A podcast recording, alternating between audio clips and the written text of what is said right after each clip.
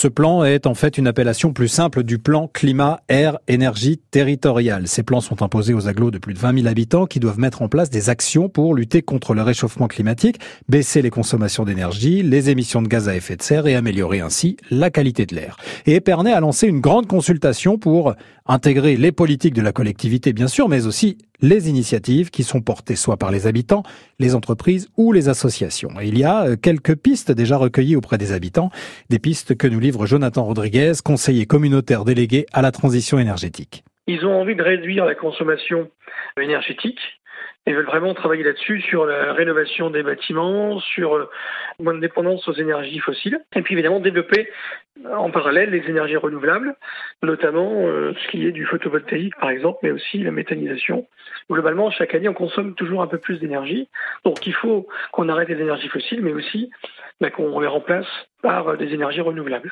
On associe tout le monde, on regarde où c'est possible, et puis on dirige après les, les orientations parce que on a des éléments chiffrés. Bah justement, alors est-ce qu'on peut en parler de ces éléments euh, chiffrés, de cet état des lieux, de quelques données importantes sur lesquelles vous vous basez pour mener ce plan? Oui, il y a deux trois chiffres qui sont importants. Par exemple, on a on a 18% d'énergie renouvelable qui sont sur le territoire d'Aglo d'Épernay.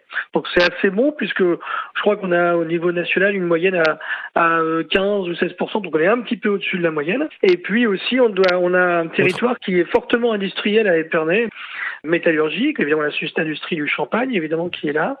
Mais du coup, elles ont un, impact environnemental. Elles ont commencé à le réduire, mais il faut qu'on aille encore plus loin et plus vite pour euh, réduire cette consommation. Donc on a des pistes de travail avec eux. Quand l'industrie, on a des grandes toitures, donc on va pouvoir y, euh, installer beaucoup de panneaux euh, solaires.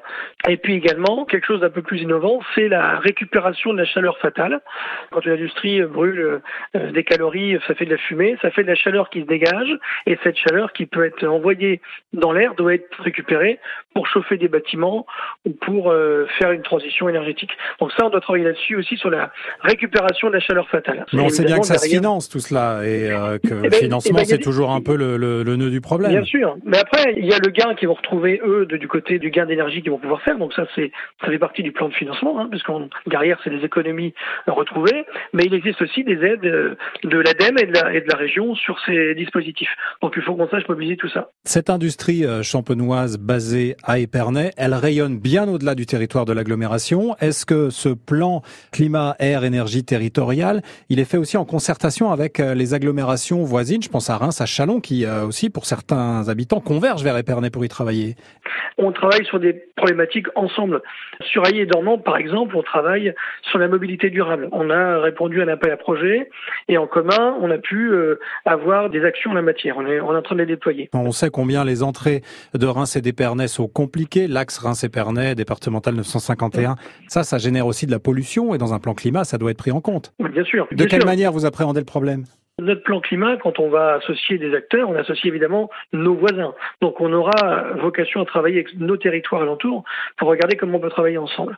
Donc évidemment, cette mobilité durable devra être axée sur, sur nos axes Reims-Épernay, Épernay-Chalon, et également, évidemment, ça fait partie des, grands enjeux à mettre en place pour voir comment on peut covoiturer, comment on peut mieux se déplacer. Il y a aussi évidemment entre nos trois villes des, des liaisons de, de chemin de fer donc là, tout ça, ça doit être mis dans le plan climat. Aujourd'hui, le programme n'est pas fait. On n'a pas nos actions. On a des idées, mais aucune action n'est dessinée. Et ça, on veut le faire avec les habitants. Donc j'imagine que vivant sur le territoire, ils vont nous proposer aussi des solutions pour euh, réduire l'impact de la voiture entre nos villes. Et vous pouvez, vous aussi, habitants de l'agglomération d'Épernay, participer à ce plan Ambition Climat. Un forum a été créé pour recueillir vos idées sur le site aglo-épernay.fr.